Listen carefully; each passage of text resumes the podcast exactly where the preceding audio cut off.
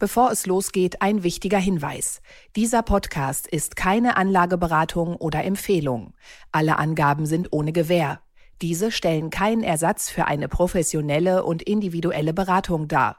Werteentwicklungen der Vergangenheit sind kein Indikator für zukünftige Wertentwicklung.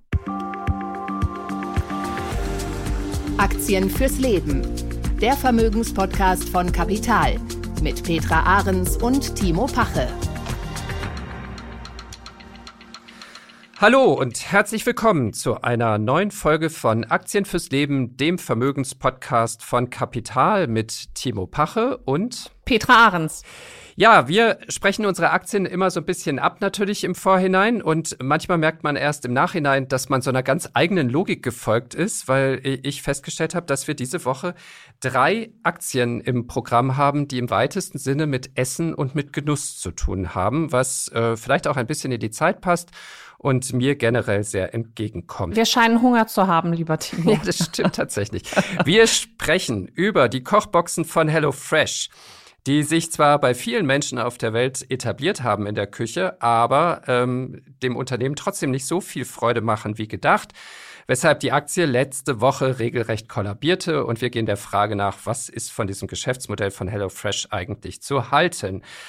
Und ganz anderes Geschäftsmodell hat aber auch mit Küche und mit Kochen zu tun. Äh, der deutsche Mittelständler Rational, ein Spezialist für Großküchen in der Gastronomie, hat ähm, ein sehr, sehr erträgliches, einträgliches Geschäft äh, aufgebaut mit diesen Großküchengeräten. Und wir wollen uns mal anschauen, wie es dort eigentlich sowohl mit dem Unternehmen wie auch mit der Aktie steht. Ja, und dann passend zur Advent- und Weihnachtszeit werden wir ganz süß.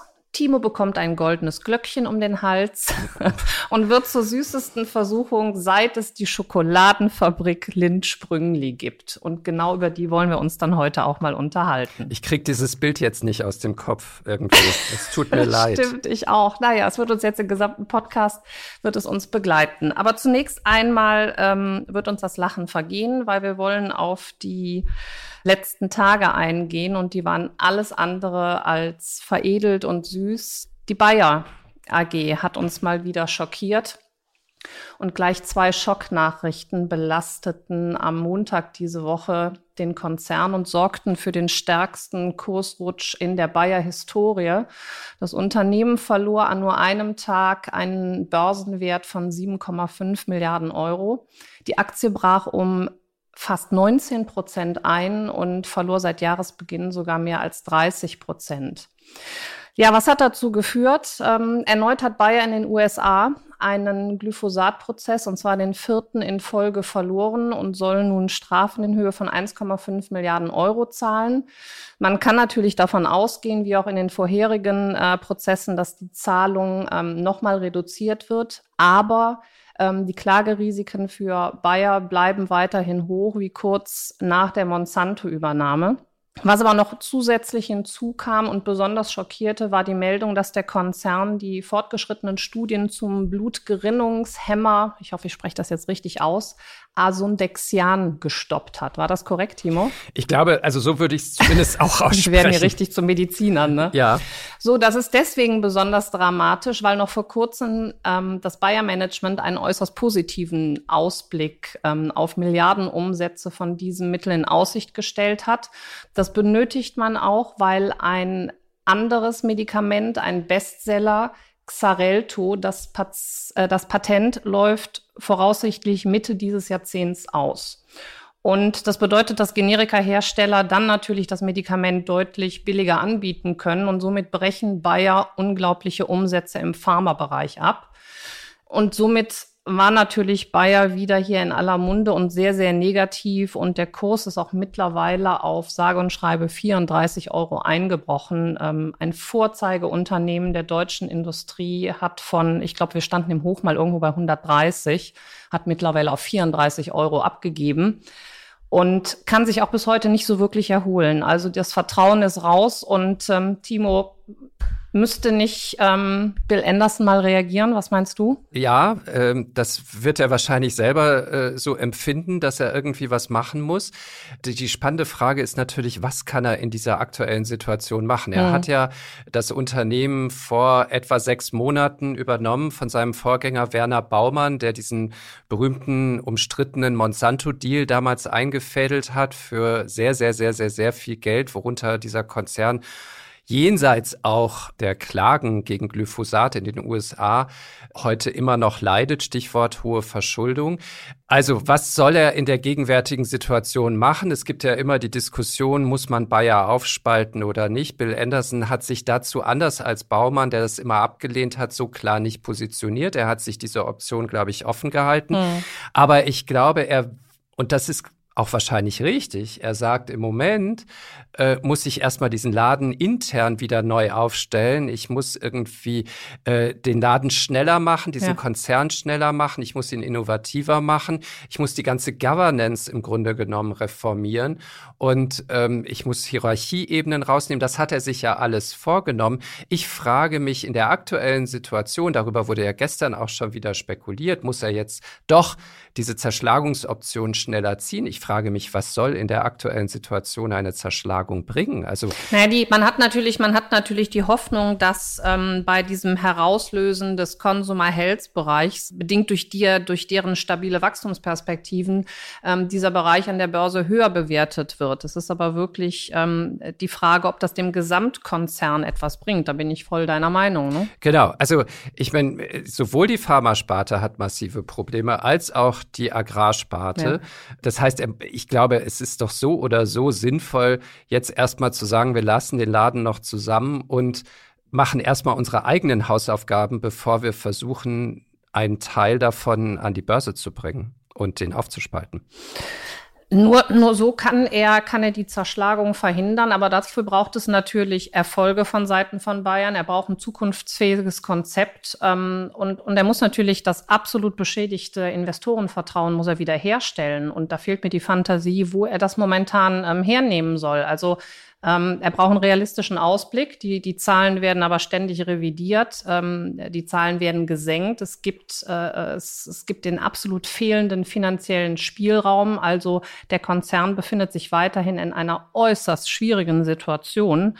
Und ähm, selbst wenn nach einem Kurseinbruch von 19 Prozent am Tag danach der, der, der Wert ähm, vielleicht gerade mal plus minus null ist, sieht man ja schon, dass selbst die Spekulanten, die normalerweise gerne dann äh, hineingehen, sich zurückhalten, weil sie sehr, sehr unsicher in dieser Situation sind. Und wenn, hofft man vielleicht hier wirklich nur auf eine charttechnische Re Gegenreaktion.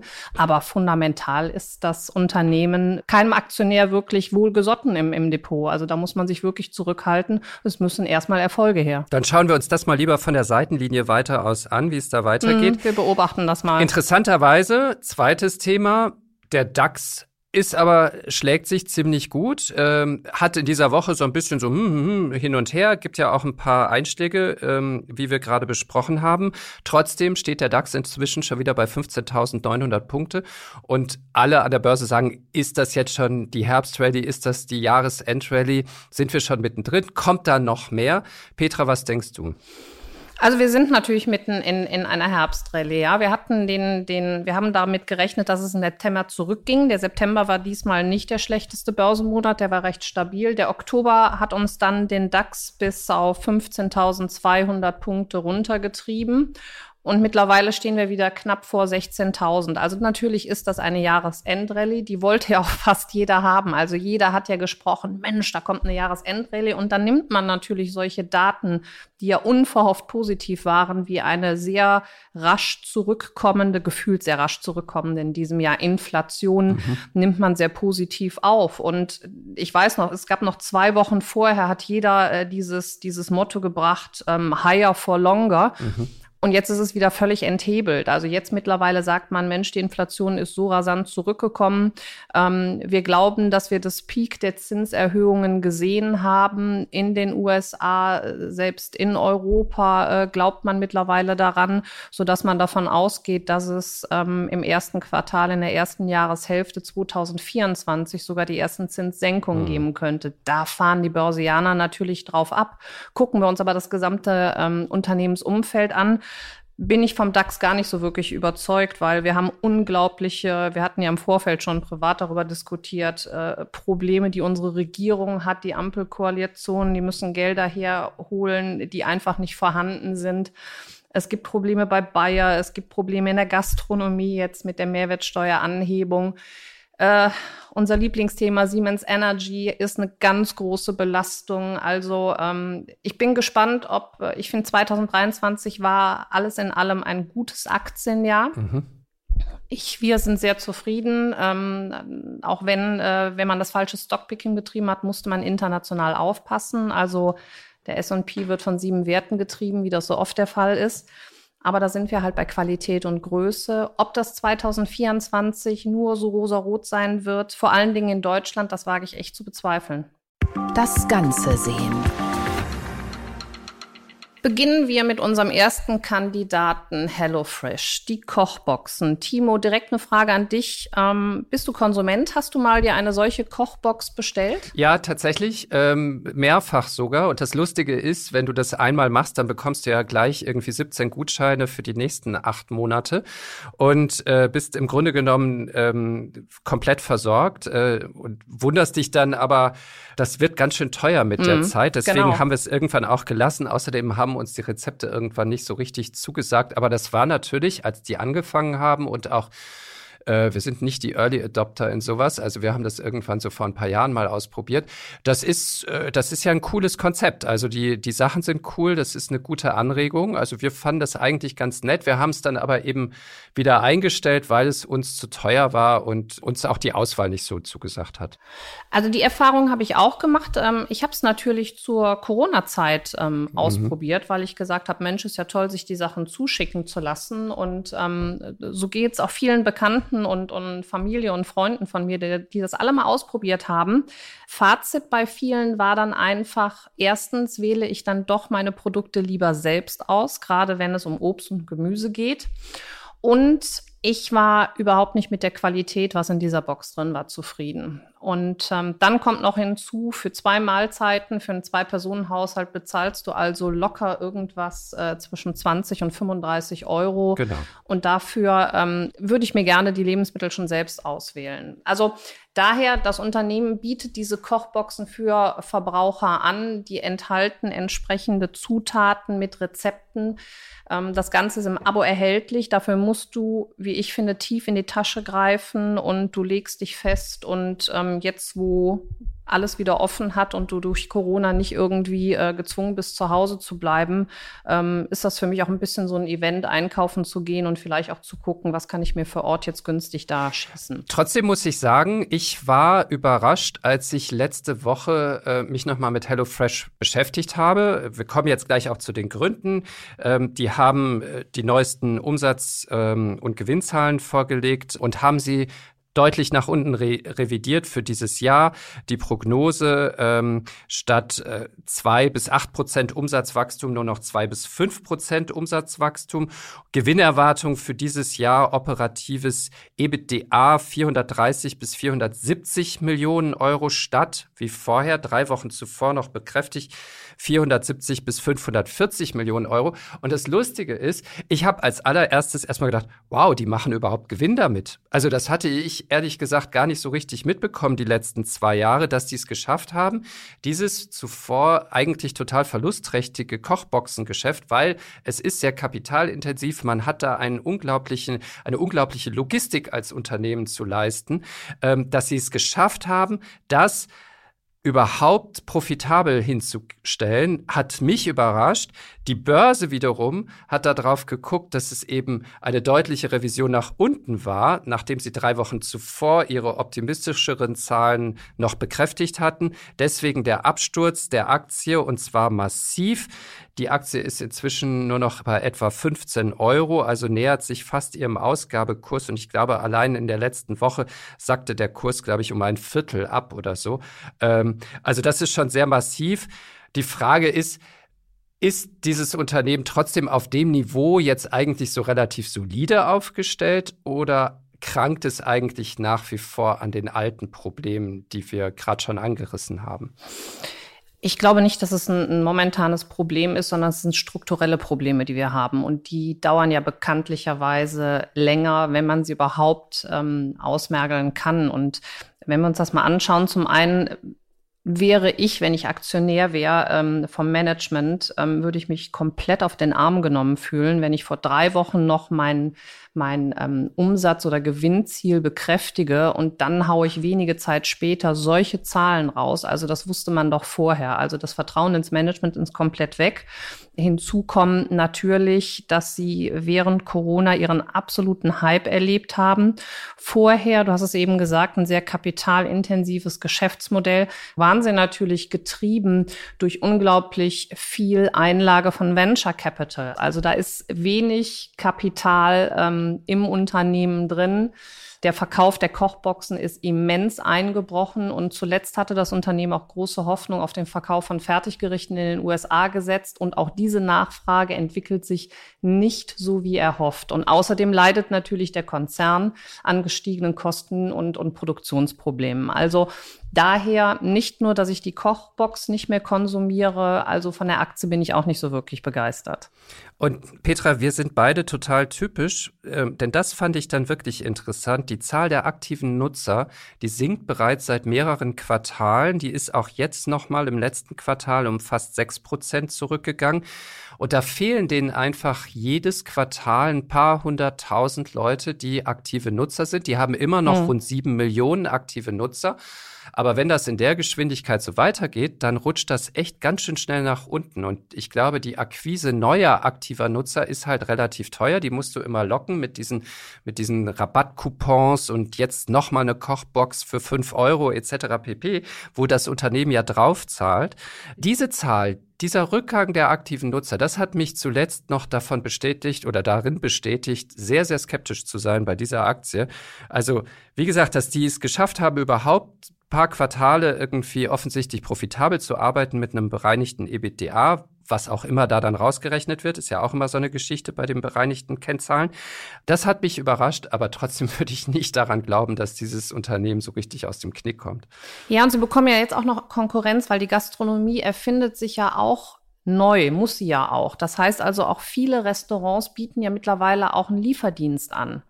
Und wenn ich dann eine, eine Kochbox mir bestelle mit ähm, ja fast schon äh, einem Surprise-Paket da drin für, für 30 Euro, kann aber in dem Restaurant ähm, um die Ecke, sage ich mal, ja, Maximum zum gleichen Preis mir was bestellen, dann glaube ich auch, dass äh, die Konkurrenz nicht schläft und auch hier wird es Probleme geben. Also ich sehe hier wirklich schwarz für die Zukunft von HelloFresh. Klein, aber oho. Kommen wir zu einem Unternehmen, das vielleicht ganz anders funktioniert als HelloFresh oder bestimmt ganz anders funktioniert, nämlich ähm, die Rational AG. Ein im Grunde genommen schon fast ein Spezialmaschinenbauer, muss man sagen. Denn das, was die herstellen, das sind nicht einfach nur Elektroherde, sondern das sind Geräte für Großküchen, für Profiküchen, für Kantinen. Man kennt die manchmal so, wenn man in großen Unternehmen in die Kantine geht und dann so im hinten, im Hinterteil der Kantine dann diese riesigen Schränke sieht. Also das sind Küchengeräte so groß wie Kleiderschränke. Da kann man 60 oder 100 Enten auf einen Schlag für eine Weihnachtsfeier äh, drin garen und, und äh, zurechtbrutzeln. Und diese Rational AG, die hat es geschafft, mit diesen Maschinen ein sehr lukratives Geschäft aufzubauen. Zunächst hier in Deutschland, aber man expandiert auch international und die Zahlen sind sehr eindrucksvoll. Der Umsatz liegt, äh, lag im letzten Jahr bei etwa einer Milliarde Euro und ähm, für dieses Jahr prognostiziert man nochmal einen deutlichen Zuwachs. Die ersten neun Monate lagen nochmal 14 Prozent im Plus. Also da scheint sich einiges aufgestaut zu haben an Investitionsbedarf in der Gastronomie und in der Küche. Und damit macht man auch ganz ordentliche Gewinne, nämlich im letzten Jahr fast 200 Millionen Euro. Und ähm, die Marge dieses Unternehmen wächst auch jedes Jahr deutlich. Also ähm, alles in allem eine sehr, sehr solide typisch deutsche äh, Aktie aus dem deutschen Mittelstand, würde ich sagen, oder? Ja, aber mit sehr expansivem Kurs. Also nicht nur in Deutschland, ähm, sondern man ähm, verbreitet sich ja auch. Und die, die beeindruckenden Umsatzzahlen, die waren ja, ähm, sage ich mal, das, der, der stärkste Wachstumstreiber war Nordamerika mit 30 Prozent. Also das, da sieht man, dass äh, international gespeist wird. Und ich finde diese Geräte und die Auswirkungen, finde ich halt passen sehr, sehr gut in die Zeit, weil sie einfach ähm, den Köchen dabei helfen, große Mengen an Essen schnell und hochwertig in ganz innovativer Art und Weise zubereiten zu können. Und für unser laienhaftes ähm, Verständnis, ich habe mir das auch mal zeigen lassen, das sind also komplett automatisierte Kochvorgänge mhm. und die haben Sensoren, die erkennen, welche Speisen in welche Geräte automatisch geschoben werden müssen und dann entsprechend werden auch die Temperaturen angepasst. Also es sind wirklich selbstständige Kochvorgänge. Den Köchen wird sozusagen beim Kochen geholfen. Und was hinzukommt, ähm, vielleicht brauchst du gar nicht mehr so viel Fachpersonal oder so viele Köche. Okay, darauf kommen wir gleich nochmal. Zunächst mal zur Aktie. Die Aktie kostet aktuell etwa 610 Euro. Und ähm, das finde ich ist schon ein sehr, sehr stolzer Wert für ein Unternehmen, was eben eine gute Milliarde Umsatz macht. Die Aktie lag aber schon mal im August 2021 und da war ich dann tatsächlich beeindruckt bei über 900 Euro. Mhm. Sie ist also deutlich runtergekommen und das ist ja jetzt die natürliche Frage, wenn man einerseits sieht, diese starken Umsatzzuwächse, auf der anderen Seite dieses relativ günstige, diese relativ günstige Aktienbewertung. Äh, ähm, ist das für dich jetzt so eine Einstiegsgelegenheit, würdest du sagen? Hm, ich würde es zumindest mal beobachten. Also wenn man sich den Verlauf auf die letzten 20 Jahre anguckt, war ähm, schon lange Zeit her, 2002 lag der Kurs bei 25 Euro und dann ging es stetig bergauf bis auf ähm, 720 Euro. Dann kam Corona und natürlich ließ Corona dieses Geschäftsmodell ähm, nach oben schnellen auf die entsprechenden Zahlen. Dann gab es einen Einbruch. Und ähm, dann hatten wir unser Hoch bei 930 Euro und damit war das Unternehmen dann aber wirklich zu hoch bewertet. Und dann kam es zurück Ende letzten Jahres auf 480, 484 Euro und hat sich jetzt wieder auf knapp über 600 eingependelt. Deswegen, wenn wir uns mal betrachten, dass es früher auf einem normalen Niveau von 720 lag, finde ich es jetzt schon mindestens fair bewertet, wo man sich das anschauen mhm. kann. Und die, und dadurch, dass die Zahlen halt sehr, sehr solide sind und dieser weltweite expansive Kurs da ist, finde ich schon, dass die Korrektur der letzten Zeit halt einen Boden ausgebildet hat und die Aktie sicherlich kontinuierlich Potenzial hätte, um neue Höhen oder zu den alten Höhen zurückzukehren. Das schon. Okay, also ich habe äh, ich hab mich das auch gefragt und ich finde, wenn man sich so die Kennziffern dieses Unternehmens anguckt, dann denkt man tatsächlich, ja, das macht alles irgendwie äh, total Sinn. Ne? Gewinn pro Aktie mit 17 Euro, sehr solide Dividende wird bei knapp 13 Euro für 2023 erwartet. Die Rendite liegt sogar bei zwei Prozent, also die schütten sogar ein bisschen was aus und lassen ihre Aktionäre ähm, am Erfolg des Unternehmens äh, teilhaben. Ich war muss ich aber auch dazu sagen, ich war in den letzten Wochen ziemlich viel unterwegs. Ich habe ähm, viele Hoteliers und Gastronomen getroffen und die sind aktuell sehr, sehr, sehr, sehr angespannt. Da kommt zum einen, zumindest in Deutschland, da kommt jetzt die Mehrwertsteuererhöhung von 7 auf 19 Prozent. Das ist ja Ende letzter Woche im Grunde genommen mal so äh, en passant entschieden worden. Das wird ähm, befürchten viele zu einem, erstmal zu einem kleinen Preisschock zum Jahreswechsel in den Restaurants führen, wenn das Schnitzel nicht mehr 23, 24 Euro oder hier in Berlin Mitte nicht mehr 32 Euro kostet, sondern dann 37 Euro kostet. Ähm, oder dann eben 27 Euro oder 25 Euro statt 22 Euro. Ähm, das ist das eine. Und das andere, was mir irgendwie alle sagen, die Hoteliers und die Gastronomen, sie finden einfach keine Fachkräfte mehr. Sie finden keine Servicekräfte mehr. In der Küche ist es auch schon schwierig, aber noch schwieriger ist es, glaube ich, draußen im Service beim Austragen der Gerichte und der Getränke. Hm. Ähm, das hat zu tun mit den Arbeitszeiten, mit der schlechten Bezahlung. Gibt es ganz, ganz viele äh, Gründe, warum das äh, so schwierig geworden ist. Und ich kenne viele Gastronomen, die sagen, sie machen entweder teilweise zu oder manche, die sogar ganz das Restaurant schließen, weil sie sagen, ohne Personal ist es nicht in der Lage, ein ordentliches Restaurant zu führen. Deswegen habe ich mich so gefragt, als wir diese Aktie, äh, als ich mich so ein bisschen in diese Aktie reingearbeitet habe, hat dieses Unternehmen strukturell noch die Aussichten, zumindest in seinem Heimatmarkt Deutschland oder auch im angrenzenden europäischen Ausland, so stark zu expandieren oder droht dem Unternehmen nicht eher so eine Investitionszurückhaltung seiner Kundschaft, nämlich der Gastronomen und Hoteliers? Na, die Gastronomen müssen sich natürlich überlegen, ähm, investiere ich ähm, bin ich in der Lage natürlich zu investieren. Aber investiere ich in die Anschaffung dieser Geräte, die natürlich langfristig meine Kosten schon reduzieren äh, werden oder ähm, mache ich dicht? So, und daher glaube ich, gerade weil ähm, im Moment Restaurants und Kantinen unter Fachkräftemangel ähm, leiden oder auch hohen Personalkosten, ist rational natürlich oder stellt das Unternehmen Rational AG natürlich eine Alternative her. Also auf der einen Seite, unsere Weltbevölkerung wächst, die müssen alle essen, die gehen auch essen. Wir haben auch viele Länder in einem wirtschaftlichen Aufstieg. Also daher ist der Bedarf für diese Küchengeräte schon da und alles drumherum ähm, prägt natürlich die Vorteile, die das Unternehmen gibt. Also es ist ein geringerer Platzbedarf, den das Unternehmen hat.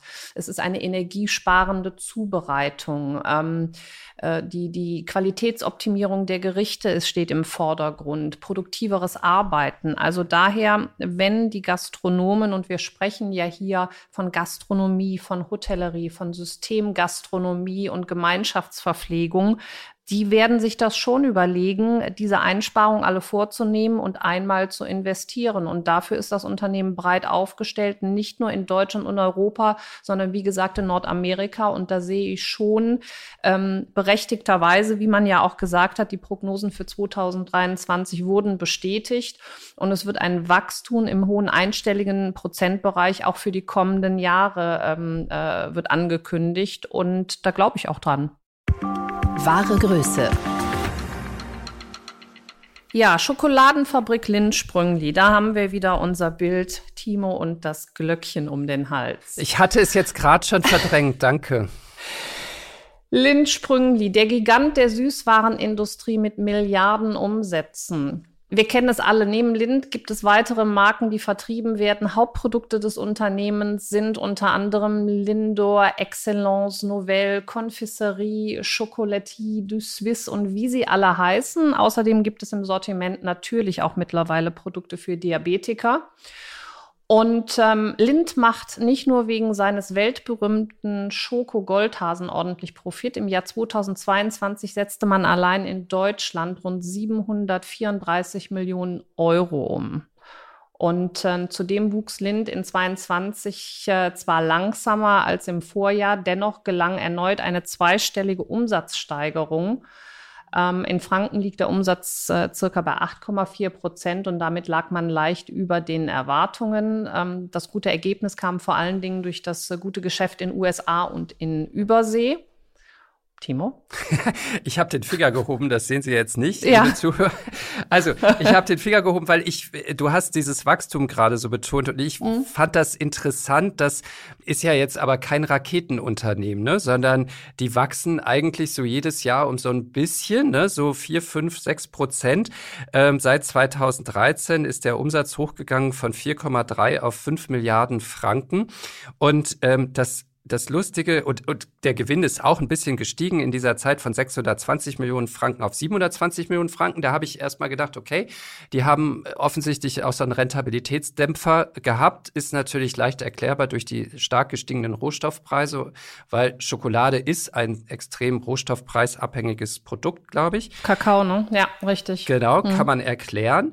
Und Lind ist so positioniert, dass man denkt, okay, die sind auf jeden Fall so aufgestellt, die trotzen allen Widrigkeiten an anders als vielleicht etwas günstigere Schokolade.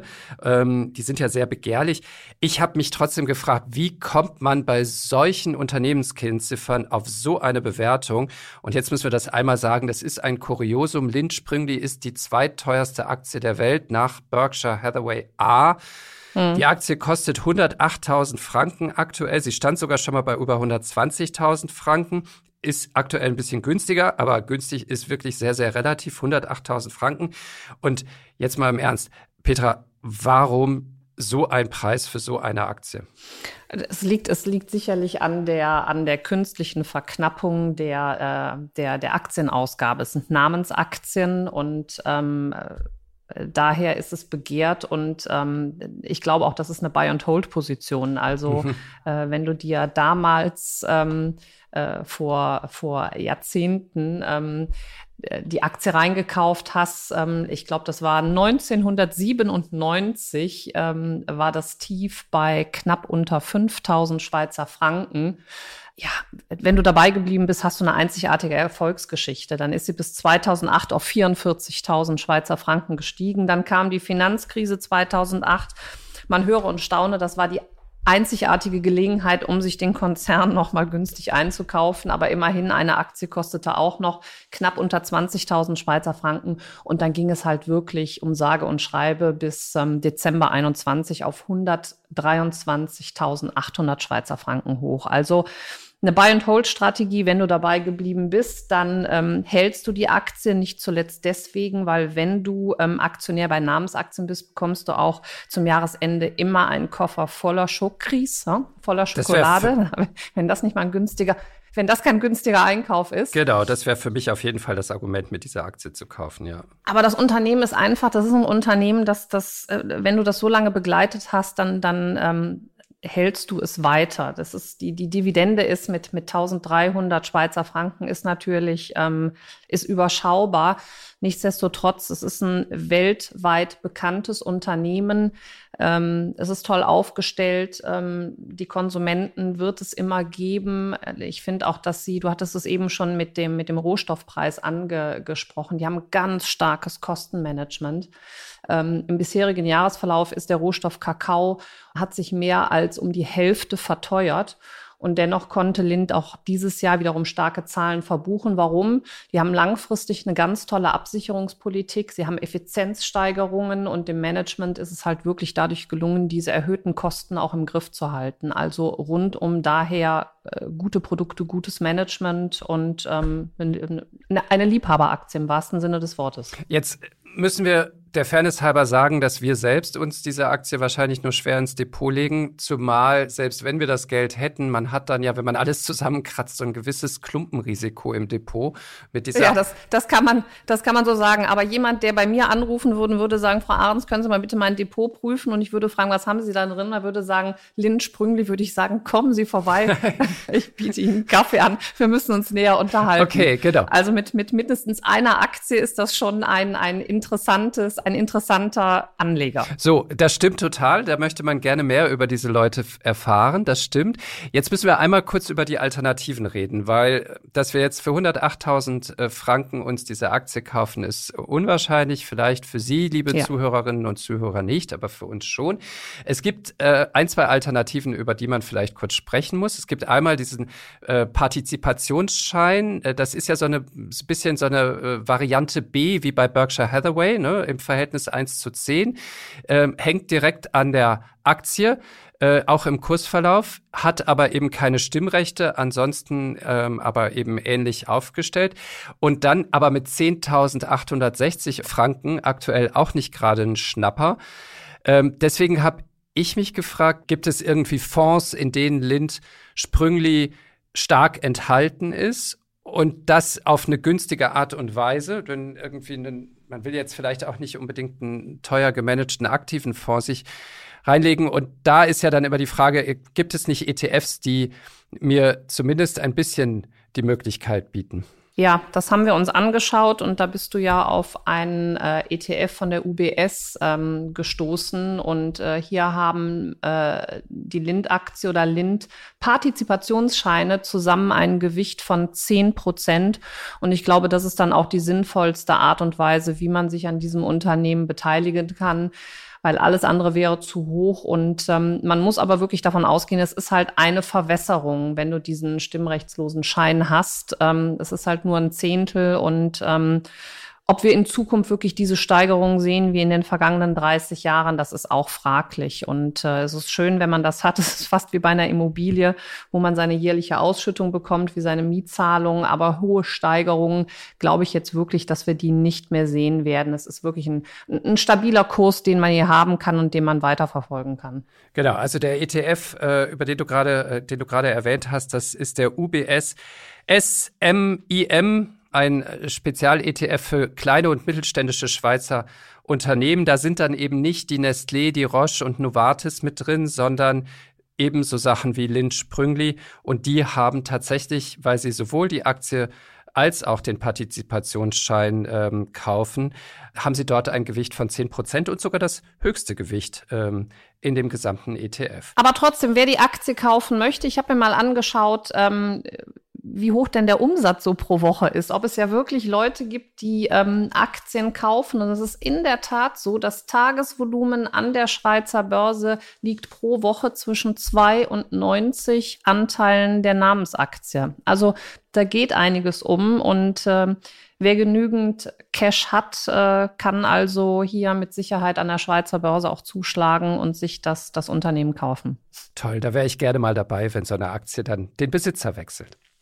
Okay, das war mal wieder Aktien fürs Leben, Ihr Vermögenspodcast von Kapital mit Timo Pache und Petra Ahrens. Heute zum Abschluss dann ein ganz süßes Thema, nachdem es am Anfang halt ein bisschen ähm, rappelig war mit, mit Bayer und Konsorten, finde ich, war das doch ein, ein süßer, versöhnlicher Abschluss. Genau. Herzlichen Dank und auf Wiederhören. Tschüss. Bis dann. Tschüss.